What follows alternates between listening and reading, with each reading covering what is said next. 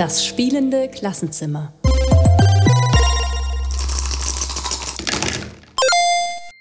Ja, herzlich willkommen zu einer neuen Folge im äh, spielenden Klassenzimmer und herzlich willkommen, Lukas. Hallo, ich bin sehr gern hier.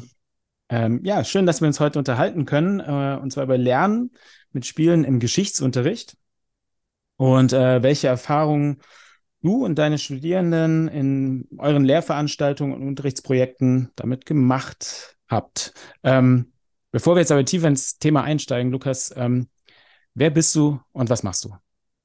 Ja, ich bin äh, Lukas Hasis. Ich bin Postdoc und Dozent äh, für die Geschichte der frühen Neuzeit an der Uni Oldenburg und ich lehre seit ungefähr ja, ein bisschen mehr als zehn Jahren sind es jetzt an der Uni Oldenburg. Ähm, wir haben vor allem Lehrkräfte in Oldenburg und seit etwa zwei Jahren, zweieinhalb Jahren binde ich jetzt Spiele in meine Lehre mit ein und habe im Zug dessen ein Projekt gestartet mit einem ehemaligen Studierenden von mir, der jetzt Lehrer ist, Patrick Heike vom Adland-Gymnasium in Quakenbrück, zum praktischen Einsatz von Spielen in Schule, aber eben auch in Lehramtsausbildung an der Uni und mittlerweile auch in Kooperation mit weiteren Lehrkräften hier in Niedersachsen, in Oldenburg, aber auch Hannover bis runter nach Bayern. Äh, also auch Grüße an der Stelle.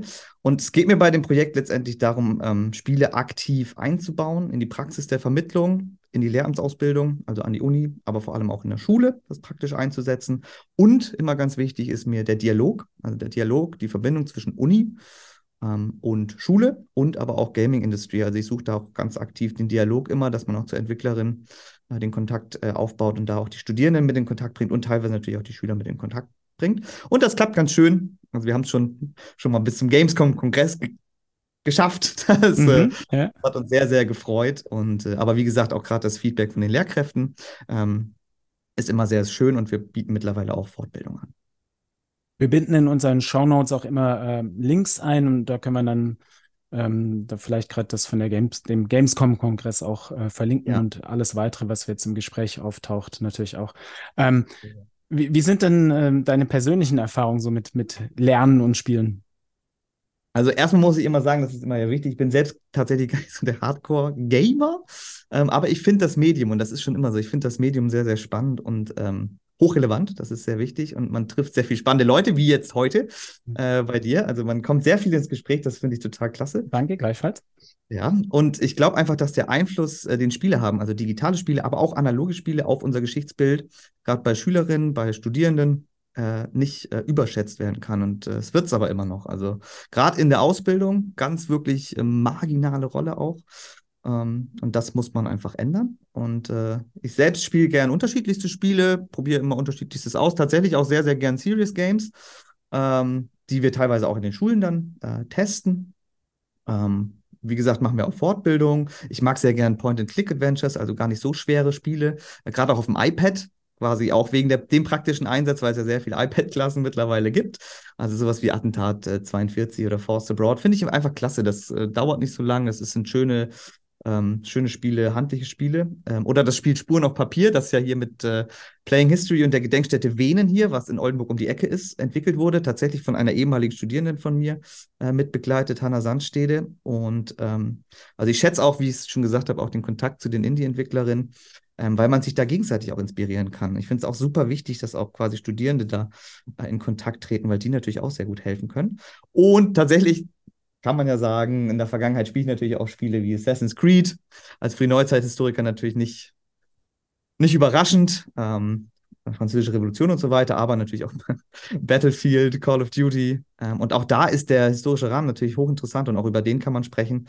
Ähm, Battlefield 1, äh, World War I, darüber machen wir demnächst eine Fortbildung, sind wir gerade dran. Also auch das ist möglich.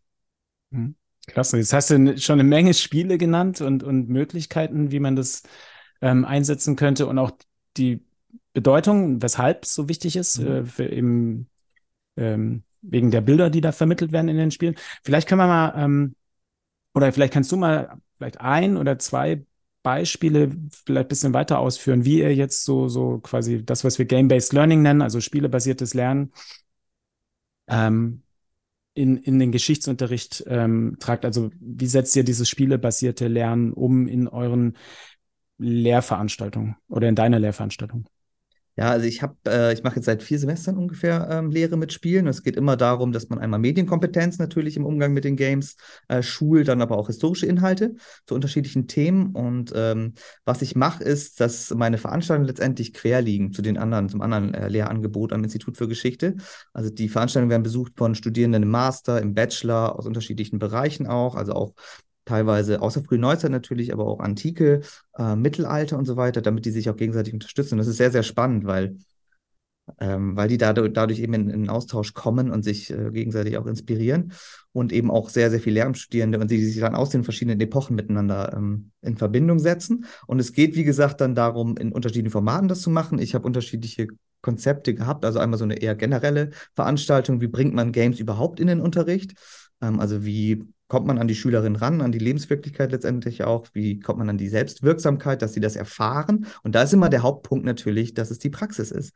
Du musst also mit den Schülerinnen zusammenarbeiten. Du musst sie aktiv spielen lassen. Also auch nicht nur Let's Plays oder so ähm, abspielen, was auch legitim ist. Da kann man auch sehr, sehr viel mitmachen, ähm, auch Zeit ähm, äh, optimal, sag ich mal. Aber es geht uns immer auch darum, dass wir spielen. Das machen wir an der Uni und das machen wir dann aber auch in den, in den Schulen letztlich.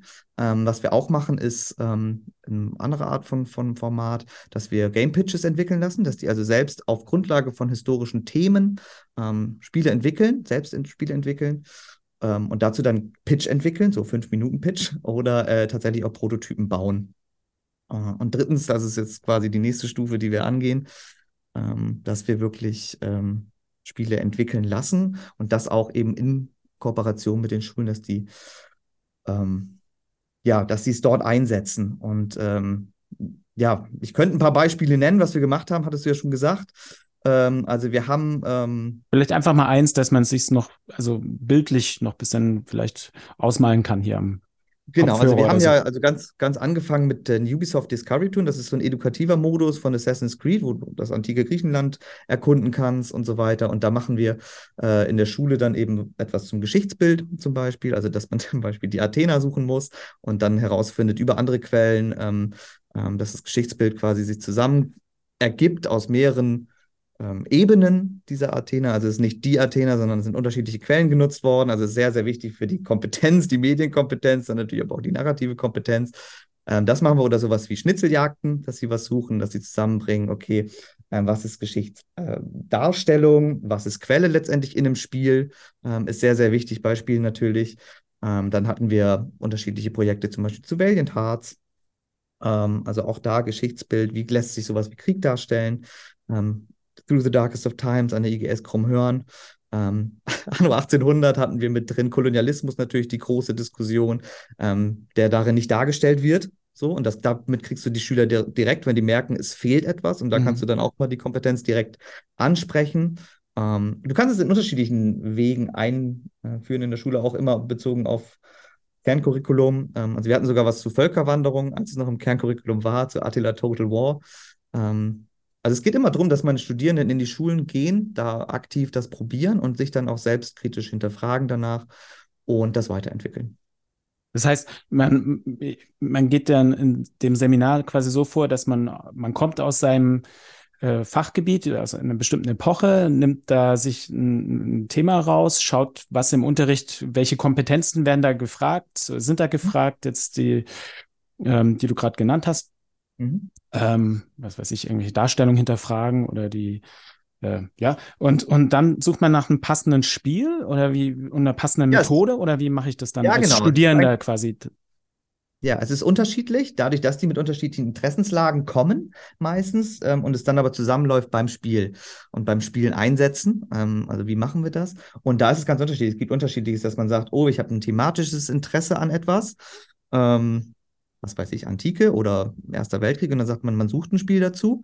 Ähm, oder es geht andersrum, dass man sagt, äh, man interessiert sich sehr stark für ein Spiel, zum Beispiel Assassin's Creed, und äh, sucht dann quasi ein passendes, äh, passendes Thema an der Schule, dass es passt. Es ist auch immer abhängig so ein bisschen davor, äh, davon, was gerade Thema in der Schule ist. Also wenn wir kooperieren mit den Schulen, ist ja auch immer die Frage, wo sind sie gerade im Lehrplan, wo kann man was einsetzen. Auch das spielt natürlich ganz praktisch eine Rolle. Mhm. Ähm, schön ist dann, wenn es klappt. Ähm, und tatsächlich bei mir dürfen sie relativ ähm, frei und dadurch eben auch sehr kreativ arbeiten und müssen das im Laufe des Semesters entwickeln, dieses Projekt. Also sie fangen an mit der mit der Theorie, mit der Basis, quasi, was möchte ich vermitteln, dann welches Spiel suche ich und dann wie mache ich das und dann testen sie das und dann hinterfragen sie es letztendlich kritisch, hat es funktioniert oder nicht und dann präsentieren sie das Ganze. Das ist mir sehr wichtig, präsentieren sie das Ganze auch öffentlich. Ähm, ich mache meistens so öffentliche Abendsessions, dann auch in die Öffentlichkeit raus, dass sie sehen, okay, es ist möglich, ähm, es ist spannend, ähm, die Schülerinnen und die Lehrkräfte reagieren positiv. Also auch das ist ein wichtiger Teil des Seminars meistens. Und gibt es irgendwelche, wie soll ich sagen, ver verallgemeinerbaren Erkenntnisse bei diesen kritischen Reflexionen oder Präsentationen? Ist da, was da so der Tenor?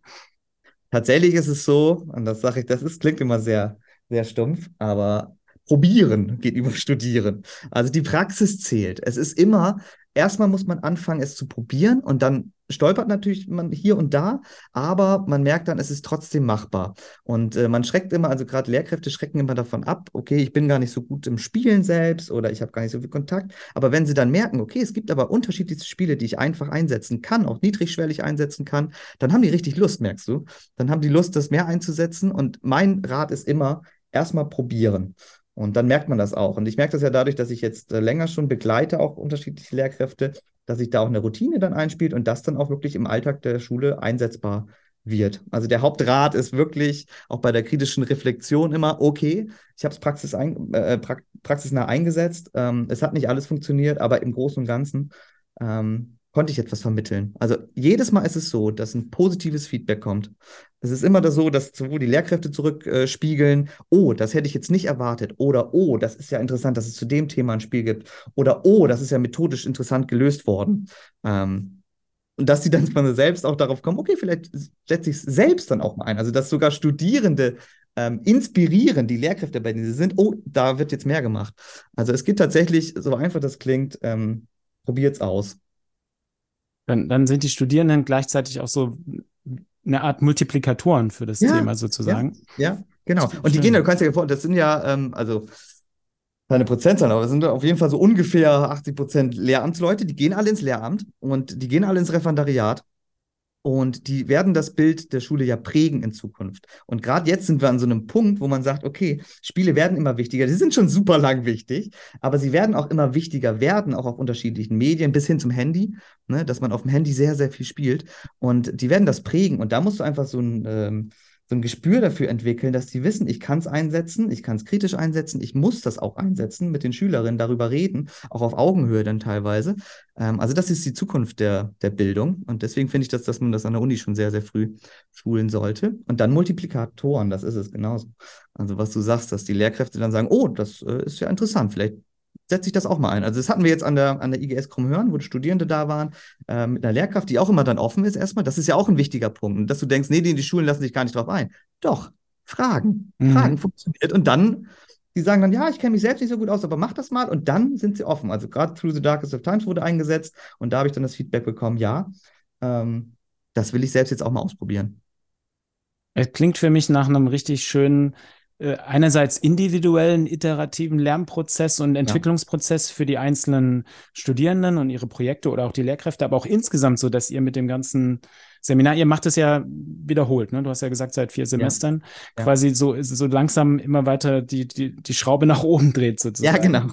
Äh, das ist zumindest mein Plan. Ja. Man merkt es ja auch, dass dieser Schwerpunkt an der Uni dann auch tatsächlich äh, interessanter wird. Also mittlerweile betreue ich dann Arbeiten mit der Geschichtsdidaktik, mit dem Mittelalter, mit der Antike, weil man einfach merkt, okay, es, ähm, es stößt auf Interesse und es bleibt jetzt auch. Und ich bleibe auch. Mhm. Also ich mache das ja auch weiter.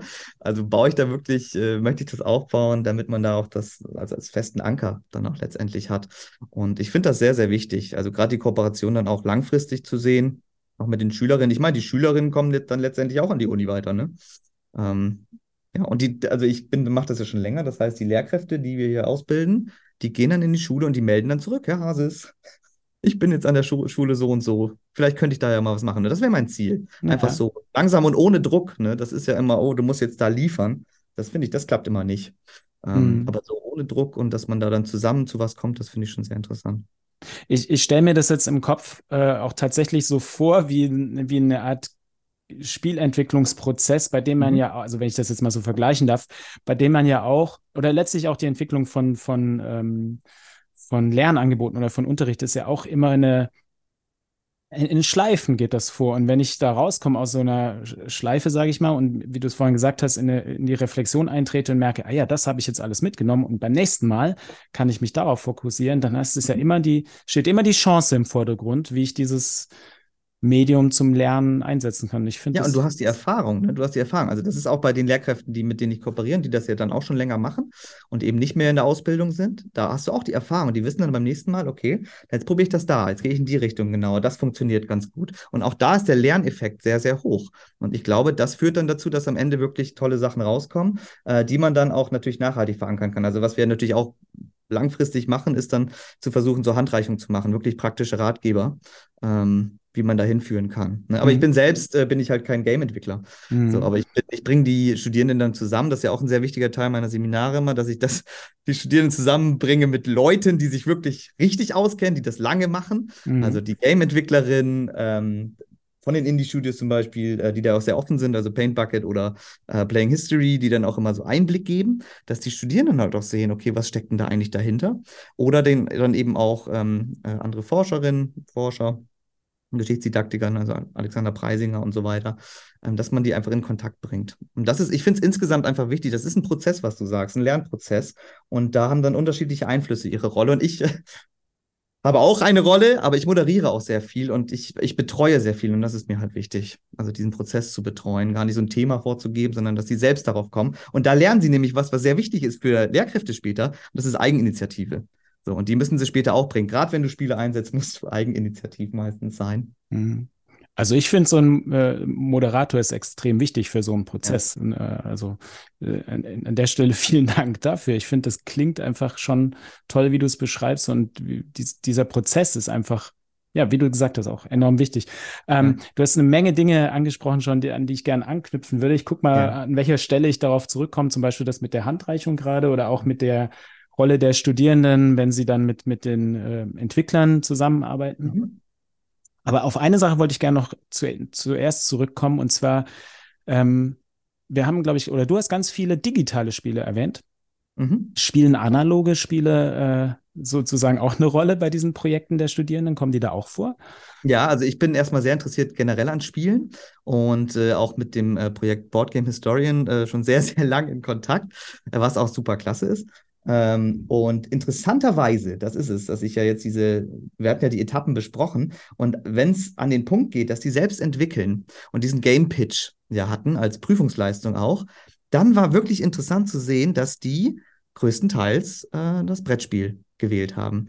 Und da nicht jetzt, wenn man sagt, okay, ich kann Prototypen entwickeln, das natürlich auch, und ich kann irgendwas aktiv bauen oder basteln, sondern das Regelwerk dass sie sagen, ich habe ein Regelwerk, ich kann mein eigenes Regelwerk ent entwickeln, was dann gespielt wird von anderen und was ich beeinflussen kann. Und das fand ich unheimlich spannend, das zu sehen ähm, als Prozess und dann auch unterschiedliche Themen oder dass sie dann, also Pen and Paper hatten wir oder ein ähm, Escape Room. Also das ist wieder der Punkt, ne, dass du sagst, äh, man muss halt da auch offen sein und dann gucken, ganz wichtiger Punkt, sie als Expertin anzusprechen. Und da merkst du erstmal, wie die aufblühen, auch die Studierenden, dass sie sagen, oh, da ist ein Thema. Also einmal als Spielende und dann aber auch als äh, historisch Interessierte. Und das können sie zusammenbringen. Und dann lässt du auch noch zu, dass die das in, der, in dem Format umsetzen, das die mögen. Und dann fängst du es kritisch ein, okay, was macht ihr das? Warum macht ihr das? Und dann merken sie selbst, oh, hier kann ich noch was nachjustieren oder in die Richtung kann ich gehen. Und es macht trotzdem Spaß. Und das finde ich dann immer, finde ich dann immer sehr wichtig. Deswegen ähm, ich habe angefangen sehr viel mit digitalen Spielen, da bin ich auch im Arbeitskreis digitale Spiele. Ähm, und es hat sich dann aber dadurch, äh, durch das die Interessenslage der Studierenden so entwickelt, dass die Brettspiele jetzt immer eine größere ähm, Rolle spielen. Und dadurch kam ich da auch immer mehr dann in, ins Interesse letztendlich auch rein. Ne? Hm. Das ist spannend. Ähm, ich persönlich würde auch sagen, wenn, wenn du Spiele entwickelst oder versuchst, die zu entwickeln, mhm. äh, dass diese Regeln offen liegen, ist eine entscheidende Erkenntnis. Ne? Man kann sie leichter ja. äh, daran arbeiten sozusagen. Ja. Ähm, ähm, alles liegt offen vor einem. Andererseits ist es natürlich dann nachher beim Spielen ein bisschen schwieriger. Ein digitales Spiel macht es dir leichter, weil du meistens mhm. eben nicht die Regeln lernen musst, sondern irgendwie durch ein Tut Tutorial reingeführt wirst oder sowas. Ja, ja. Aber für ich die halt Entwicklung halt, auch äh, entscheidend. Ne? Ja. Ja, ich finde es halt ganz spannend, weil das halt dann auch ein anderes Format ist. Ja, auch du musst es ja, ich, man muss ja leider auch immer so in Prüfungsleistungen denken. Und dann mhm. haben die doch schon so einen Hang, so was Schriftliches. Okay, so sind die Regeln. Und das ist ja noch ein bisschen mehr Verschriftlichung, die müssen ja auch Hausarbeiten und sowas immer schreiben, mehr Verschriftlichung und dann aber auch ihre Ideen auf Papier zu bringen, anstatt zu pitchen. Ne? Also so ein digitales Spiel, ich habe die und die Idee, dann Bilder bringen, dann ein kleines Video dazu vielleicht bringen. Das ist ja was anderes. Und du merkst da, okay, ich habe da auch unterschiedliche Kompetenzen bei den Studierenden ähm, angetriggert. Und dann merkst du da richtig, dass sie dann reingehen und dir das erklären. Und ich meine, das ist ja auch ein Punkt. Ne? Ich bin ja selbst dann auch wieder kein Profi.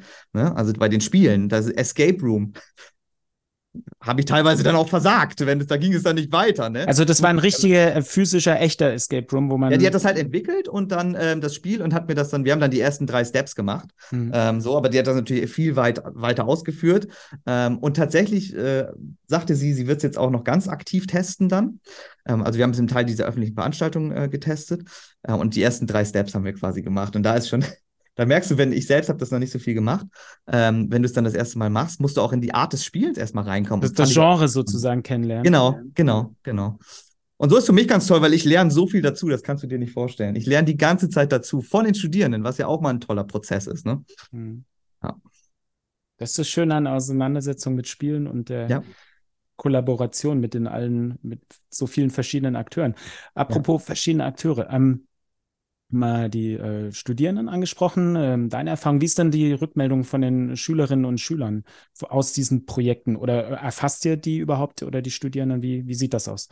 Ja, die arbeiten da ja auch zusammen. Die sind, also mir ist ganz wichtig, dass die in die Klassen gehen, auch früh als Studierende schon in die Klassen gehen, ähm, weil im Studium hast du ja manchmal dann Praktika und so weiter. Und ich denke, je mehr es Möglichkeiten gibt, schon aktiv in die Schule zu gehen, Ne? Und da zu probieren, ist das alles immer gut als Erfahrung. Also nicht wie diesen Mago noch nicht so genug Kompetenz etc., aber du kannst doch in den Stunden schon ordentlich was machen. Und du merkst von Schülerinnenseite, da ist das Interesse sehr groß, sehr da. Und die reagieren sehr offen, auch auf die Ideen, was ja auch immer toll ist. Die Studierenden, also die Ideen der Studierenden reagieren die drauf und machen mit.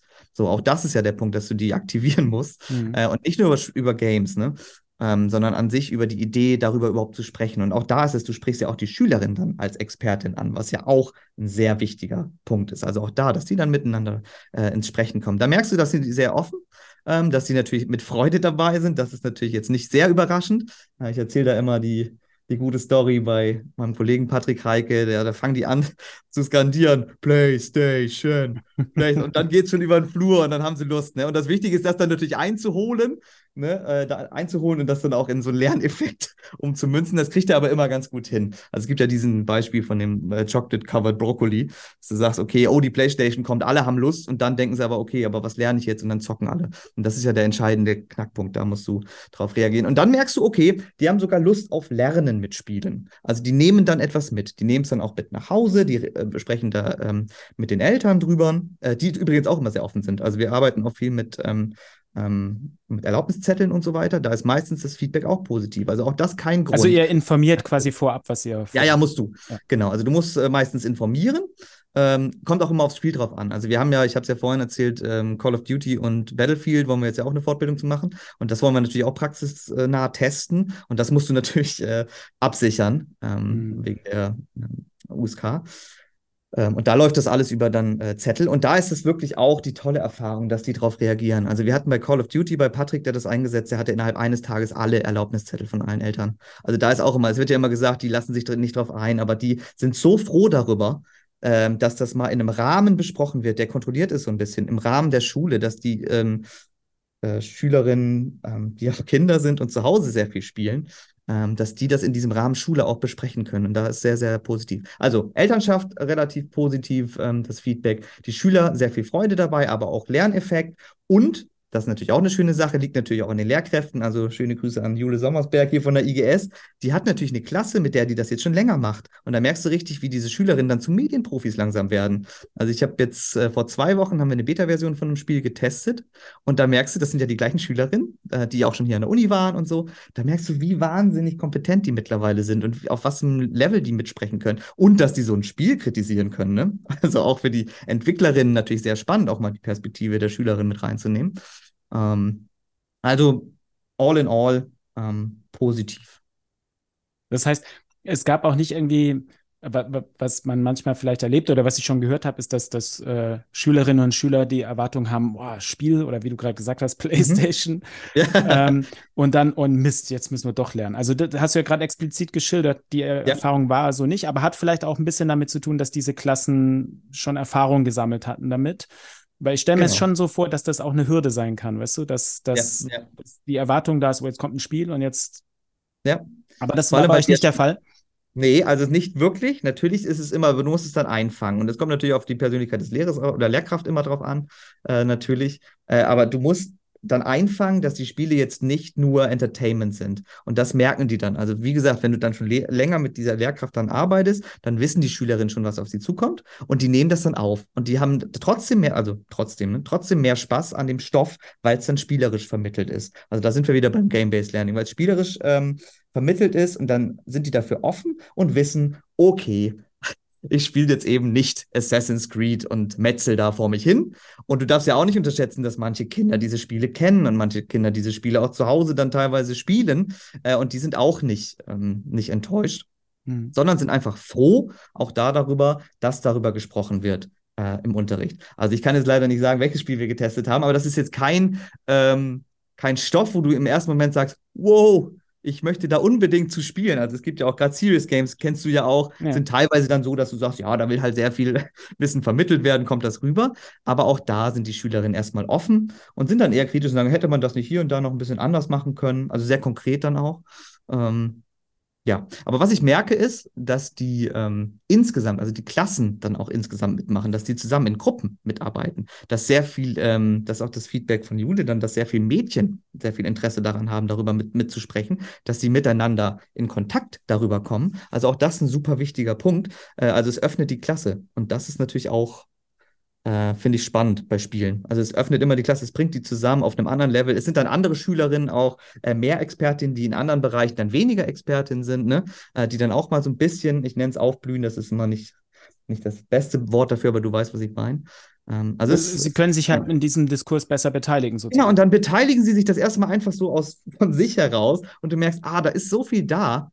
So, und auch das, das ähm, die Bereitschaft, sich darauf einzulassen und dann auch das Selbst, also dass sie sagen, oh, ich bin richtig guter Zocker. Und dann sagen sie aber, ja, aber ich gucke mir das trotzdem jetzt kritisch an. Also so als Beispiel, ne? Und das finde ich, finde ich sehr klasse. Klingt ja. für mich so, dass, als ob sich da so eine richtige Lernkultur sozusagen mit, mit Spielen ent ja. entwickelt hat und generell entwickeln ja. kann. Ja, ich hoffe, dass es so weitergeht. Also auch die Studierenden, dass sie das dann immer auch weitertragen. Ich meine, ich bin ja ein kleines Blitzlicht, Schlaglicht dann in deren Studium dann immer, ne? Das sind, die sind dann halt, das sind ja zwei Seminare oder drei und die machen ja so viel, die sind ja, haben so viel zu belegen. Ich hoffe, dass es so ein bisschen was hängen bleibt und dass sie das dann weitermachen und dass sie dann, das freue ich mich dann auch immer, wenn sie das dann zurückmelden nach, was weiß ich, zwei Jahren oder so, dass ich da dann mal höre, ähm, was draus geworden ist. Und die Lehrkräfte, da bin ich halt sehr dankbar, dass die sich darauf einlassen. Also wie auch da, da bin ich ja auch Multiplikator oder Moderator oder wie du das bezeichnen willst. Ähm, ohne die könnte ich ja auch gar nichts machen. Also mhm. wir arbeiten da schön zusammen und die Offenheit und Bereitschaft, das einzusetzen, ist das A und O. Ähm, es gibt ja neben den Erwartungen der Schülerinnen und Schüler, sage ich mal, noch so einen zweiten großen Bereich, der äh, meiner Erfahrung nach zumindest im Unterricht oder in, in Schule so eine Hürde darstellt. Das ist so gewissermaßen die Infrastruktur mhm. und der Raum und die Zeit. Diese Faktoren. Ähm, ganz konkret zum Beispiel, wie lange geht eine Schulstunde, wie lang, wie viel Zeit braucht man, um ein Spiel zu spielen und dann darüber zu ja. sprechen? Oder ähm, ist überhaupt, du hast vorhin die iPads angesprochen, also Tablets, ist mhm. überhaupt die, die nötige Hardware da? Welche Erfahrungen habt ihr denn damit gemacht? Ja, ich muss sagen, da habe ich natürlich das, ähm, ich nenne es mal Privileg, dass äh, die Lehrkräfte, mit denen ich zusammenarbeite, die haben sehr offene, auch da einen netten Gruß, wenn, da, wenn das gehört wird, sehr nette äh, Schulleitungen. Also die lassen das erstmal zu. Das ist ja wie, auch wieder da das A und O. Man muss die Offenheit zeigen. Ähm, und äh, es kommt dann immer auf die Schulform drauf an. Also was ich ja schon ein paar Mal erwähnt habe, sehr viel IGS dabei. Ne? Mhm. Also auch das da, das merke ich, dass da eine sehr große Offenheit dabei ist, auch weil das die Schülerschaft ähm, zusammenbringt, die auf unterschiedlicher Stufe sind, äh, darüber zu sprechen. Ähm, also da ist sehr viel Offenheit da und da ist meistens dann auch die technische Ausstattung da. Also was wir haben, und das ist das, was wir von den Fortbildungen mitbekommen, ähm, auch von dem Interesse, iPad-Klassen. Du hast wirklich, das ist der Wahnsinn, wie weit das äh, schon ist, dass man wirklich eine Ausstattung hat mit iPads oder Tablets oder sowas. Also finde ich, das ist da in Richtung Entwicklung äh, der Hinweis, also gerade Tablet-Spiele, ähm, Point-and-Click und so weiter. Ich glaube, da liegt so ein bisschen wirklich ähm, die Zukunft, die Nische, ähm, weil du das besser einsetzen kannst und da auch wirklich dann spannende Spiele zu entwickeln. Das ist das, das A und O und auch äh, niedrigschwellige, ähm, schnell einsetzbare ähm, Spiele. Also wie gesagt, das ist, äh, wir haben da eine ganz gute Ausstattung. Gerade ist äh, Patrick dran an einem, quasi auch an einem Medienraum. Muss man wieder Eigeninitiative ähm, zeigen. Dann gibt es aber auch Medienzentren, auch da ist die, Off die Offenheit da, dass die ausleihen oder ähm, ähm, E-Sports. Das ist auch ein Tipp, den ich habe. Also E-Sports AGs oder E-Sports ähm, ähm, Vereine auch in den Städten, die immer offen sind, die natürlich gute Hardware haben, die auch gern ähm, zusammenarbeiten. Ähm, also man muss da wieder Eigeninitiative zeigen, so ein bisschen gucken, was geht, bevor man in der Schule es hinbekommt, dass fünf Playstations angeschafft werden. das kennst du ja auch, ist ein sehr, sehr langer Weg. Aber ich finde, die Ausstattung, so wie ich das jetzt mitbekomme, ist weit besser, als äh, man das von außen hin immer so erwartet. Und auch sowas wie ähm, LED-Boards, ne? Du kannst ja teilweise, dann bringst du eine Playstation mit, stellst, äh, steckst sie an und dann ist auch gut. Also du kannst ja dann auch ähm, mhm. quasi in unterschiedlichen Formaten das einsetzen. Also das ist die eine Sache. Hardware kommt darauf an, muss man sich doch ein bisschen darauf einstellen, auch mit den Spielen, was man hat. Also die Discovery Tour ist sehr aufwendig, da brauchst du Computer für oder eine Playstation zum Beispiel. Das ist ja wirklich auch von der von der Welt und so weiter sehr, sehr aufwendig. Da brauchst du einen guten Computerraum und auch unterschiedliche Stationen. Ähm, aber wie gesagt, die iPad-Klassen sind auch ganz interessant. Und von unserer Erfahrung, es reicht auch, wenn du sagst, drei Stationen pro Klasse. Also es muss nicht jedes Kind an einem an einer Station. Dein eigenes Gerät haben können. Genau. Es ist sogar spannend, wenn du Vierer, Dreier, Vierer, Fünfer Gruppen hast, die unterschiedliche Rollen haben. Also der eine äh, ähm, ähm, äh, spielt, so, der andere moderiert, der andere gibt Tipps, dann macht einer Protokoll und so weiter. Also, dass du den unterschiedliche Rollen zuweist, wo du dann auch auf die äh, Kompetenzen der Schülerinnen eingehen kannst. Also man muss da so ein bisschen flexibel drauf reagieren, was einem die Klasse da ähm, bietet. Vom Zeitraum auch da, wie gesagt, da gibt es an den IGSen, äh, kommt immer drauf an, so ein bisschen mehr Freiheit. Ähm, aber auch da gibt es unterschiedliche Formate, dass du sagst, du machst es ähm, über eine AG, über was Freiwilliges oder über eine Doppelstunde. Du musst meistens Spiele vorbereiten. Also du brauchst meistens eine Stunde oder so thematisch oder zwei auf jeden Fall, bevor du das Spiel einsetzen kannst. Das ist klar und Nachbereitung auch. Also du brauchst einen gewissen Freiraum schon in der Schule. Das hast du, hast du ja schon angedeutet. Aber auch da sind die Erfahrungen da, dass es, dass es funktioniert. Aber dann würdest du sagen, wenn man so eine Art Unterrichtsreihe, nenne ich es jetzt mal, eine Mini-Reihe mhm. oder so äh, plant, dann lässt sich das auch im regulären ja. Plan unterbringen. Genau, also das ist der Vorteil von unseren Fortbildungen, dass wir immer dann eben ja auch zeigen sollen, wie es einsetzbar ist. Und dann kannst du es wirklich dann zeigen, okay, es ist im Kerncurriculum da und da verankerbar, also Sachkompetenz auf unterschiedlichen Art und Weisen oder eben Medien, je nachdem, welche Altersstufe und Klassenstufe es ist. Da ist immer, ja, es funktioniert, du kannst es zu, zu nahezu jedem Thema in den KCs, auch in den unterschiedlichen Bundesländern, auch das, ne, wir haben ja schon in Bayern, in äh, Baden-Württemberg, in Nordrhein-Westfalen, sehr unterschiedliche ähm, äh, Kerncurricula. Ja. Ähm, es ist immer möglich. Also das ist auch keine Entschuldigung mehr. Es ist immer irgendwas möglich und dann ist die Hardware dann meistens, wenn man sagt, okay, ich habe einen E-Sports-Verein, der ist ziemlich gut, auch keine Entschuldigung mehr und dann sagt man, okay, die, Lehr die, die Elternschaft auch keine Entschuldigung mehr. Und so langsam geht es dann, ne? Dann sagst du, okay, dann, dann setzt es doch einfach mal ein, probiert es doch mal aus. Äh, letzter Punkt ist natürlich, da hast, das hast du auch schon angedeutet, äh, Spiellizenzen. Ne? Also, dass du teilweise, dann hast du edukative Lizenzen, ähm, teilweise ist das natürlich dann auch teuer, aber auch da ist der Rat, den ich äh, geben kann, ähm, einfach mal zu probieren, die Entwickler direkt anzusch anzuschreiben. Also zum Beispiel, ähm, jetzt als ein Hinweis, ähm, Charles Games, also Attentat äh, 42, die sind sehr offen, wenn man da mal einfach hinschreibt, aber auch die Indie-Entwickler, die ich jetzt schon zwei, dreimal genannt habe, ähm, mhm. die natürlich offen sind, aber auch ähm, ähm, auch Ubisoft hat ja auch eine Deutschland-Zentrale. Äh, auch da einfach, es lohnt sich da mal äh, anzuklopfen. Manchmal muss man zwei, dreimal anklopfen. Ähm, aber wenn man sagt, man, man möchte es aktiv einsetzen, sind die da schon, schon offen. Oder jetzt ähm, Obsidian, bin da gerade mit zwei Lehr Lehrkräften dran, Obsidian, also Pentiment einzusetzen als Spiel.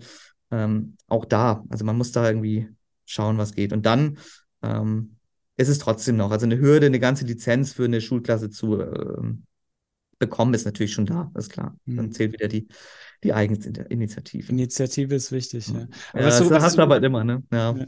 Was du gerade gesagt hast mit den die Entwickler anschreiben oder die Publisher oder die mhm. ähm. Verlage vielleicht bei den mhm. analogen Spielen, kann ich nur bestätigen. Ich selbst habe das in meiner aktiven Zeit auch gemacht. Auch äh, Indie-Entwickler waren sehr entgegenkommend, aber auch große Unternehmen, du hast jetzt Ubisoft genannt, die hatte ich auch kontaktiert, Nintendo sogar. Also einfach probieren, ne? Genau. Ja, es ist probieren und äh, es ist relativ einfach. Die haben ja auch ein Interesse daran, dass es äh, gespielt wird. Also, dass es einmal gespielt wird, dass es in der Schule, aber auch in einem Rahmen gespielt wird. Wenn du ein Serious Game entwickelst, möchtest du, dass das von Schülerinnen gespielt wird und dass da dann auch ein Feedback kommt und mal gucken, ob man da wirklich etwas äh, draus mitnimmt. Und teilweise auch, wenn man das Spiel gespielt hat, durchaus mal einfach ähm, eine E-Mail schreiben und sagen, das und das hat mir gefallen. Das hilft ja alles immer. Ähm, und da sind die ja sehr, sehr offen für. Und das ist ja auch so wichtig, weil es wird immer mehr ähm, diese Art von Spiele geben. Und das ist so wichtig, das zu pushen und wiederum den Dialog zu suchen. Weil als Entwicklerin das zu machen und das zu entwickeln, das, da weißt du ja auch, kennst du ja auch, äh, da bist du ja angewiesen, dass du irgendwie auch Leute von außen hast als, ähm, als Spiegel, aber auch als, als Expertin teilweise, dass man die ähm, anfragt. Äh, die ganze Hintergrundrecherche zu so einem Spiel ist ja super aufwendig. Ne? Also wie toll wäre das da irgendwie Praktika mit Studierenden äh, zu besetzen, die da eh ein Interesse dran haben und die aber auch schon eine sehr große Kompetenz mitbringen aus dem Studium. Also da einfach so Synergieeffekte zu schaffen, glaube ich, halte ich für sehr zukunftsträchtig und schön. Mhm. Und ja. wichtig, um die, um die verschiedenen ja. Bereiche aufeinander abzustimmen ja. und das mit reinzubringen. Ähm, ich würde gerne noch zwei große Felder mit dir heute besprechen, wenn die Zeit das erlaubt, die du so auch selbst ein bisschen aufgemacht hast. Ähm, und als nächstes vielleicht ähm, was du vorhin angesprochen hast, dass, dass äh, Studierende auch äh, eigene Game Pitches mhm. ähm, machen. Ähm, du hast ein Escape Room, hast du genannt als Beispiel? Ja. Ähm, was sind dann die Erfahrungen von den Studierenden, wenn sie jetzt zum Beispiel feststellen, ich kann jetzt hier, habe jetzt ein, zwei, drei Schritte in diesem Escape Room gemacht, aber ja, äh, sind die dann, oh, so habe ich mir das gar nicht vorgestellt, Spielentwicklung oder ja, genau so ist mein, war mein Plan. Was sind da so die Erfahrungen? Vielleicht kannst du darüber ein bisschen sprechen. Ja, tatsächlich sind die, sind die ja kompetenter als ich. Die kommen ja meistens weiter als ich. das ist ja auch immer gut. Ähm, Aber so eure, insgesamt eure Erfahrung, ne? Ja. Du und deine Studierenden mit der ja. Spielentwicklung. Für, für jetzt explizit für Sachen zum, für, zum Lernen, für die Epochen, die die Studierenden, äh, auf die sie sich konzentrieren. Genau, die haben ja dann immer meistens erstmal die Background-Recherche gemacht. Was will ich einfach vermitteln? Da hast du schon mal so eine Fokussierung äh, auf Wissen. Du suchst dir das Wissen selbst zusammen, auch aus Büchern, und dann willst du es umsetzen in Spielformat. Und dann siehst du in dem Moment, was eigentlich die Vermittlung mit sich bringt. Also was, wie du dann Formate eigentlich letztendlich zuspitzen musst und wie du das aufeinander ablegen musst. Und das siehst du dann auch im Entwicklungsprozess, dass du die ersten Prototypen sehen dann noch anders aus als die, die am Ende dann vorgestellt werden, weil du richtig siehst diesen Lernprozess. Okay, das war zu kompliziert. Hier habe ich zu viel Text. Ähm, hier habe ich es zu einfach gemacht. Hier habe ich es zu kompliziert gemacht. Äh, das merkst du ganz stark. Ähm, und da eben auch das Feedback von den anderen Studierenden. Das machen wir immer, dass die sich gegenseitig das auch vorstellen und dann sagen, oh, das ist ja interessant oder das geht viel zu weit. Also meist, meistens ist es so, dass die am Anfang zu viel wollen. Ne? Also, mhm. dass die sagen, oh, ich mache dieses Riesenthema und dann kommt immer, okay, und wie machst du das jetzt in einem Spiel ganz konkret? Und da hilft das Spiel ja auch, das zu fokussieren und wirklich dann so einen Lerneffekt zu haben. Äh, wenn du eine Hausarbeit schreibst, hast du ein Erkenntnisinteresse, eine These und so. Und das ist im Spiel ja genauso letztendlich. Du musst ja auch was vermitteln und da musst ein Ziel haben, wo du ankommst. Also eine andere Art von Prüfungsleistung. Ähm, Du erstellst ein Produkt sozusagen, ne? Und genau, du erstellst immer Produkt. weiter. Genau. Und das ist auch ein Lerneffekt und der bleibt, also das merke ich ja auch, der bleibt, der bohrt sich quasi viel mehr in den Kopf rein, weil der spielerisch entwickelt ist ähm, und weil der aus ihren eigenen ja, ihrer eigenen Kreativität äh, entspringt. Und dann merkst du, dass der Elan halt sehr groß ist, sich immer mehr und mehr und mehr damit zu beschäftigen. Also ich hatte ein, eine Studierendengruppe, die haben dann Archive angeschrieben, Originalquellen mit reingebracht und alles. Und das dann schön verbunden miteinander. Also du merkst da wieder, dass du das ansprichst und die dann aus von sich heraus, ohne dass ich sage, dieses Seminar muss mit sechs Kreditpunkten abgelegt werden, dass sie selbst halt äh, durch dieses große Interesse dann dahin gehen, äh, dass sie die Archive anschreiben. In welchem anderen Seminar gehen die einfach hin und sagen, ich schreibe jetzt mal ein Archiv an für diese Hausarbeit? Und das ist, das ist ein schöner ähm, Effekt, finde ich. Ähm, und dann tatsächlich, wie gesagt, das Regelwerk, dass sie das nochmal anpassen, je nachdem, was an Feedback kommt, je nachdem, was an, ähm, also wenn jemand sagt, oh, das habe ich jetzt nicht verstanden, also auch das ist ja eine wichtige Sache, dass man testet so miteinander und dann auch testet nachher in der, in der Schule. Da ist natürlich ein, ein Punkt, der schade ist, dass es dann dadurch, dass es eine äh, studentische Leistung ist, dann äh, danach nicht weiterverfolgt wird. Also ich habe es ja schon gesagt, wenn die halt nur zwei Seminare oder so bei mir haben, dann verpufft das. Und ich hoffe halt, dass sie das dann danach wieder wieder aufgreifen. Aber man, man, kann sowas doch sozusagen, man kreiert doch so ein Portfolio fast schon. Also ich, ja. ich würde das in meinen Lebenslauf mit aufnehmen. Ja, absolut, absolut, hundertprozentig. Ich habe sogar auch schon gesagt, und das ist interessant, weil Mona Brandt was ähnliches sagte, äh, von Paint Bucket, die ja ehemals äh, Stiftung Digitale Spielkultur, warum nicht einfach mal diese Idee selbst pitchen? Also ich habe auch meinen Studierenden gesagt, ein, ein Pitch war über Nachtwächter. So, das ist ja so ein Thema, da denkst du, okay, Nachtwächter, hm, alles klar. Aber es war echt schön gemacht, gut mhm. gemacht, gute Idee, kleines, kompaktes Game. So einfach mal pitchen, was, was draus wird, ne? Äh, und das habe ich dann, also auch da zu sagen, probiert das mal, was, weil das gibt ja extrem an, an, an positivem Feedback zurück. Also das ist auch eine Sache, die ich immer sehr positiv finde, dass die halt merken, okay, ich arbeite jetzt hier nicht für die Tonne. Ne? Die haben hier, was du sagst, ein Portfolio, die können das irgendwo hinschreiben oder, also mein absoluter Favorit letztes Mal war ein Brettspiel äh, zur Hexenverfolgung.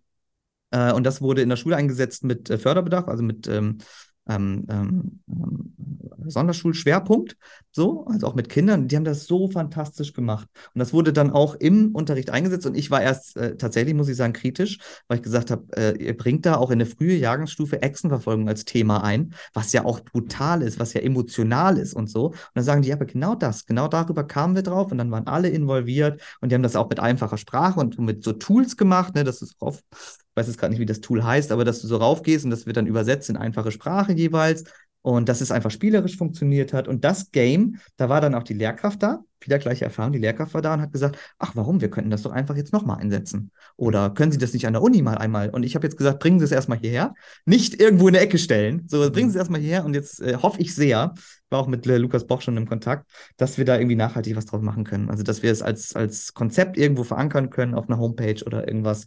Ähm, ja, also auch Studierende einfach sehr kreativ ähm, und ich finde es einfach toll. Mhm.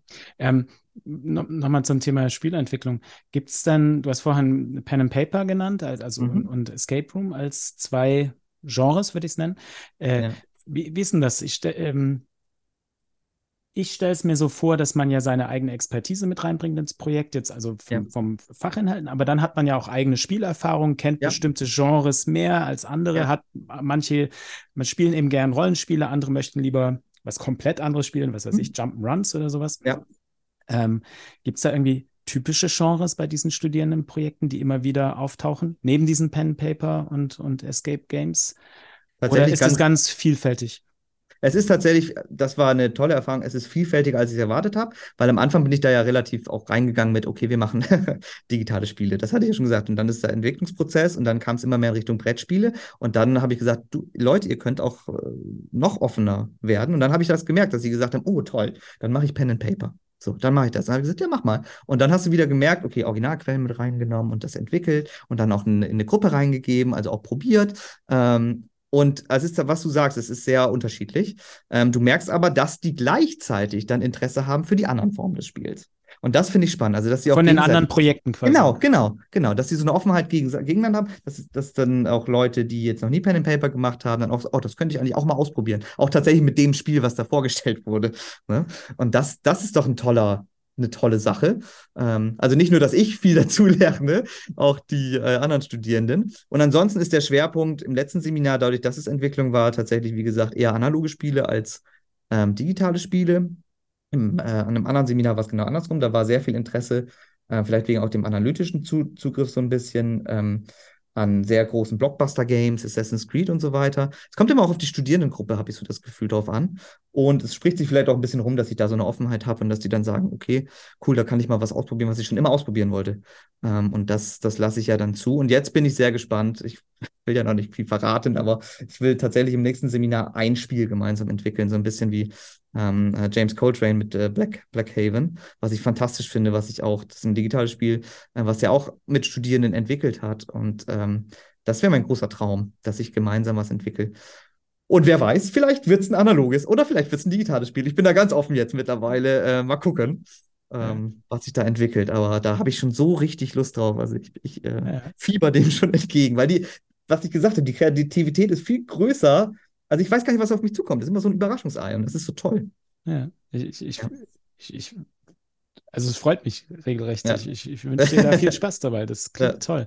Ähm, und ich wünsche euch viel Erfolg damit natürlich. Ähm, äh, du hast vorhin selber den Chocolate Covered Broccoli angesprochen, ja. beziehungsweise so ein typisches Problem, was man mhm. bei, bei Lernspielen, wenn man das Wort jetzt mal in den Mund nimmt, oder Serious Games hat, dass ich, ich würde es mal darauf äh, reduzieren, dass man häufig zum Beispiel irgendwie eine Art Spielinhalt hat und dann wird der so ein bisschen auch ähm, gerät ins Hintertreffen oder wird mhm. abgelöst von einem irgendwie einem expliziten Wissensvermittlungsprozess und man wird so aus dem Spiel rausgerissen. Das ist vielleicht so ein so ein typisches Problem. Ja.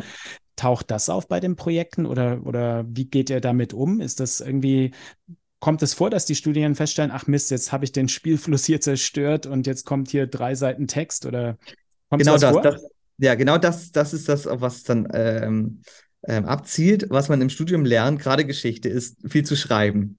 Ne? Und äh, einiges ist viel schwieriger.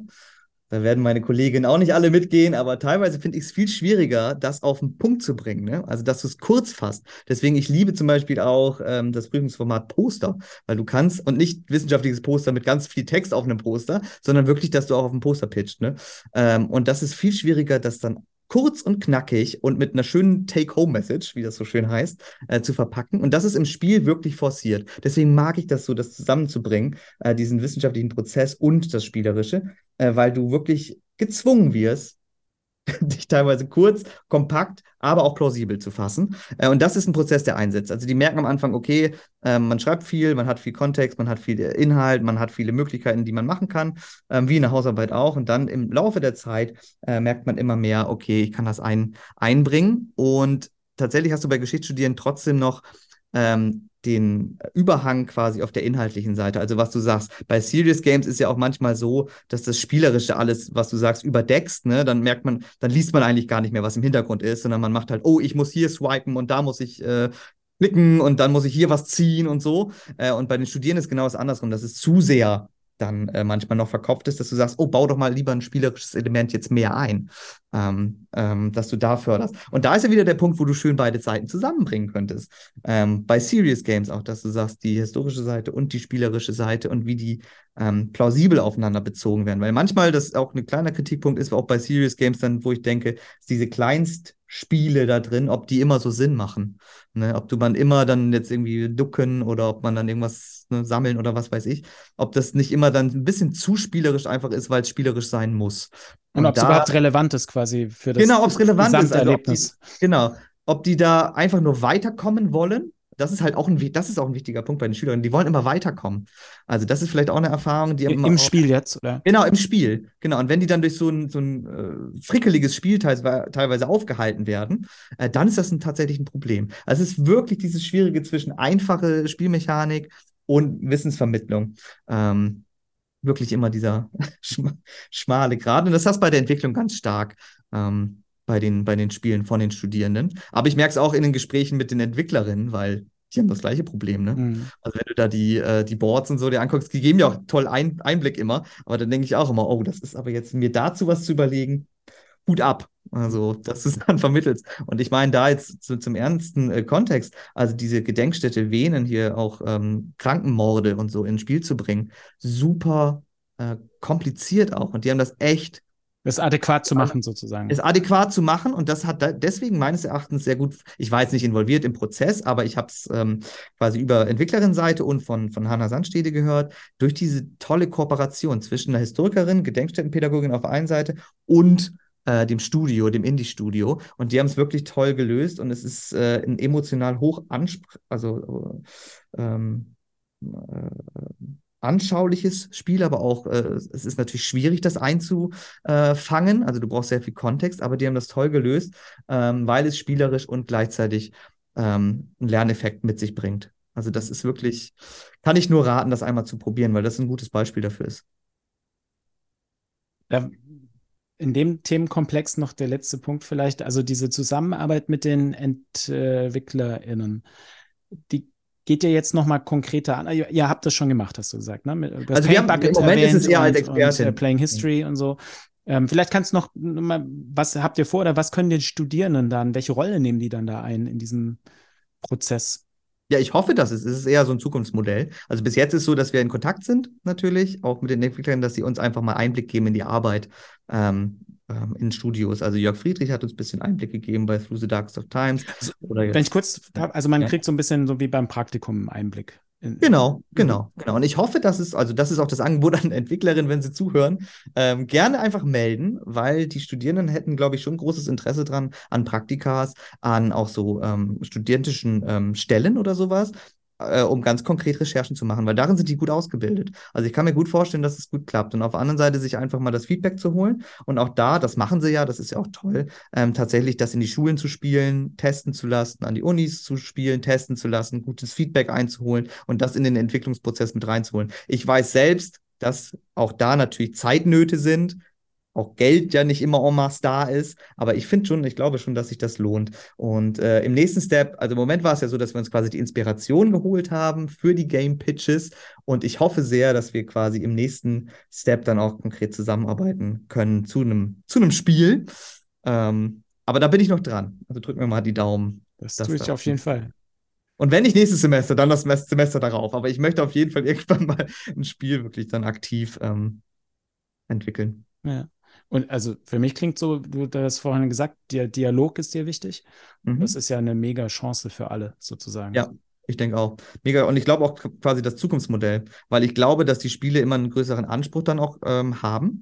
Ähm, also das siehst du jetzt ähm, The Darkest Files von Paint Bucket, da guckt natürlich die Welt drauf und die brauchen natürlich extreme gute Recherche im Hintergrund, also auch gerade mit den Originalakten und so weiter. Das ist natürlich auch sehr viel Verantwortung, die damit einhergeht, auch für die Studios und ähm, gleichzeitig ähm, für uns an der Uni ist es so wichtig, dass es die Spiele gibt und dass man darüber spricht und dass es immer mehr in dieser Art von ähm, ja, der, der Begriff wird ja auch häufig diskutiert, aber die ernsten Spiele, also dass du so Spiele hast und dass die immer mehr werden äh, und auch mehr gefördert werden ja mittlerweile, was ja gut ist.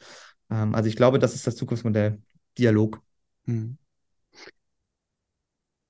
Als zweiten großen Themenbereich vielleicht noch, ähm, äh, ich finde das wahnsinnig inspirierend, was du erzählst und einfach äh, schön und wünsche mir, ich persönlich wünsche mir, dass mehr Leute das nachmachen, aber vielleicht hören uns ja jetzt auch Menschen zu, die sagen, ja, das, ja, das, ich fühle mich auch inspiriert, ich möchte auch mitmachen.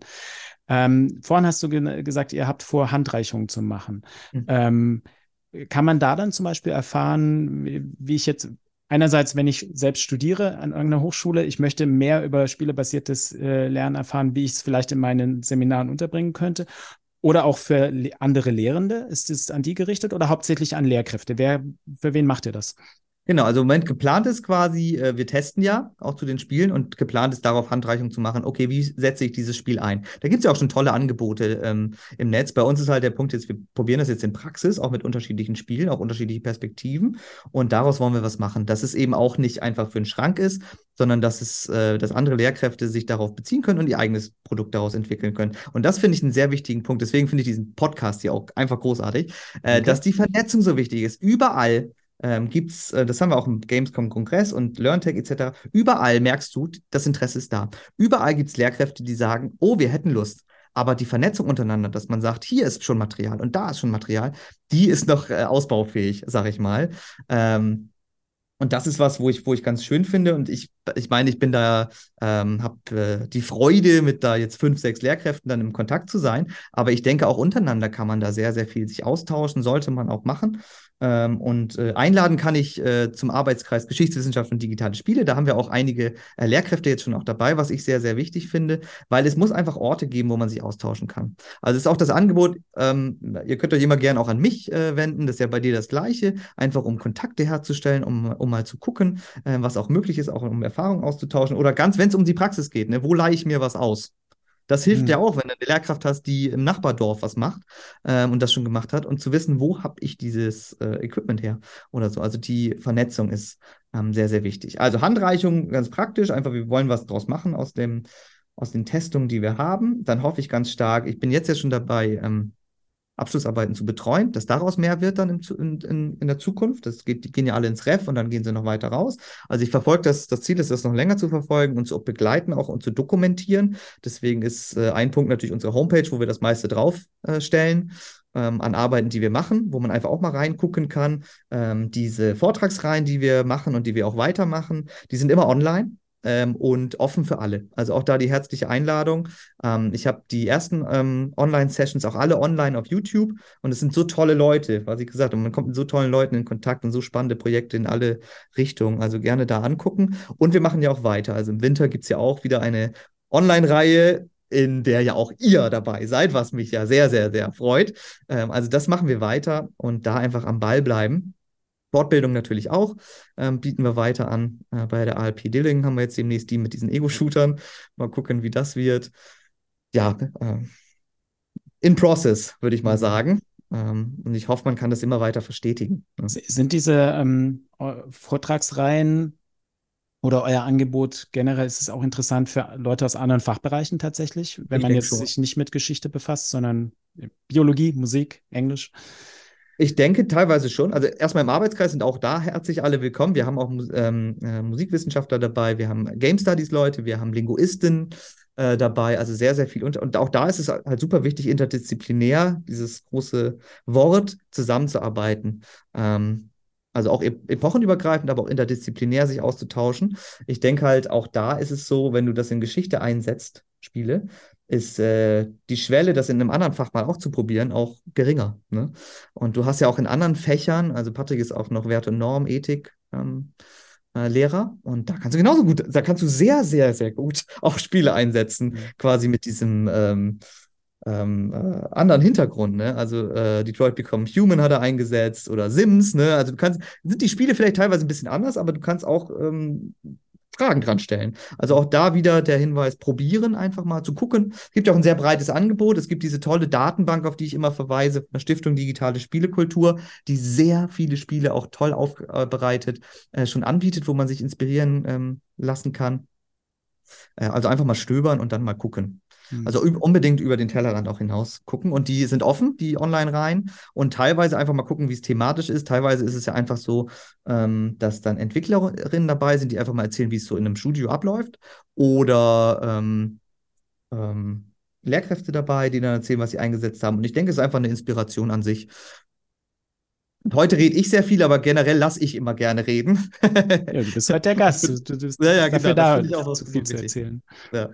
Ich finde auch, was du vorhin gesagt hast, wie die Studierenden rangehen äh, in dem Seminar, das ist ja eigentlich auch was, was sich gut übertragen lässt, zu schauen, mhm. welchen, welches Thema habe ich oder welche Lernziele oder Kompetenzen möchte ich äh, ja. vermitteln und welche Spiele bieten sich vielleicht an und dann so ja. zu schauen, welche Methode kann ich da anwenden und vielleicht ja. kann man so sich ja auch bei euch dann was abschauen sozusagen. Ne? Was, genau. Wie, wie würde ich das über, so auf mein Fach übertragen, auf eine ähnliche Kompetenzbereich oder aber auch einen ganz anderen? Ja, vielleicht da noch als, also einfach als, ähm, als Erfahrungswert da auch. Ähm, auch das ist schon passiert, dass man also sieht, okay, an der Uni ist ja eine große Institution. Okay, da gibt es tatsächlich mal was zu spielen. So, und dann, ich habe eine äh, tolle Studierende, ähm, die jetzt auch mit mir in den Arbeitskreis Vorstand äh, gewählt wurde, die ist äh, aus der Religion. Ne? Und die war, ähm, die war ähm, mit im Seminar auch, bei einem Workshop auch dabei und es ist total äh, tolle und kreative Stud äh, Studierende. Ähm, und da merkst du, das ist äh, ja eigentlich nicht aus der Geschichte, aber mit einem geschichtlichen Interesse natürlich, aber die Offenheit bringt dann ähm, Gespräche. So, und die Gespräche führen dazu, dass die jetzt eine eigene ähm, Gruppe innerhalb des Arbeitskreises auch ähm, gebildet haben, die Ludo-Bande, die ich toll finde, unter Studierenden die Vernetzung nach vorne zu bringen. Also auch da der Hinweis hier, falls Studierende zuhören, die Ludo-Bande, äh, sehr tolle Anlaufpunkte für Studierende in dem Bereich. Ähm, also das da auch wieder Eigeninitiativ natürlich, du brauchst einen Anstoß und dann kannst du darauf aufbauen. Und da sind halt eben, wie gesagt, Linguisten, ähm, Game Studies Leute, ähm, ja, also ganz viel zu Queerness ähm, und zu äh, Gender Studies, also sehr, sehr unterschiedlich ähm, und alle sind ähm, sehr herzlich willkommen. Klasse. Ähm, ich glaube, wir könnten uns noch lange unterhalten. Ich glaube auch. ähm, aber ich finde so diese Themenbereiche, die wir jetzt so abgehandelt haben, wären für mich, für, für diese Folge so ein bisschen äh, ausreichend. Wie sieht es bei dir aus? Möchtest du noch irgendwas, gibt es irgendein Thema, irgend, irgendwas, was du noch äh, loswerden möchtest? Oder haben wir so den Kern abgedeckt? Ich, wir haben auf jeden Fall den Kern. Wir haben weit über den Kern hinaus. Ich danke dir sehr für die guten Fragen und das tolle Gespräch. Vielleicht einfach nur den, den Hinweis, also dass sich die Leute einfach trauen. Das ist mir sehr wichtig. Also Studierende einfach die Dozierenden ansprechen, auch wenn man es nicht denkt, dass man denkt, oh, die haben doch mit Games gar nichts am Hut. Ich habe die Erfahrung gemacht, einfach ansprechen und dann begründet, warum man was dazu machen möchte. Und dann sind die durchaus offen. Also auch äh, auf professoraler Ebene sind, ist eine Offenheit da, wenn man es gut begründet. Also durchaus probieren. Das Gleiche, einfach Lehrkräfte ansprechen. Ne? Also sagen, ah, ne, an meiner alten Schule war eine Lehrkraft, die mochte ich sehr gerne. Vielleicht kann ich da ja mal was zusammen machen. Auch das funktioniert. Und du hast es gesagt, ne, mit den Entwicklerinnen. Einfach mal anschreiben. Also einfach die Initiative. Ich glaube, das haben wir ja heute häufig genug gesagt, ne? Das, ähm, das Wort kommt in die Text. durchaus kannst du als Überschrift Initiative. Ähm, das zahlt sich aus in dem Bereich. Das finde ich auch so schön in dem Bereich, dass man in Kontakt ist, aber auch die Initiative irgendwie toll ist.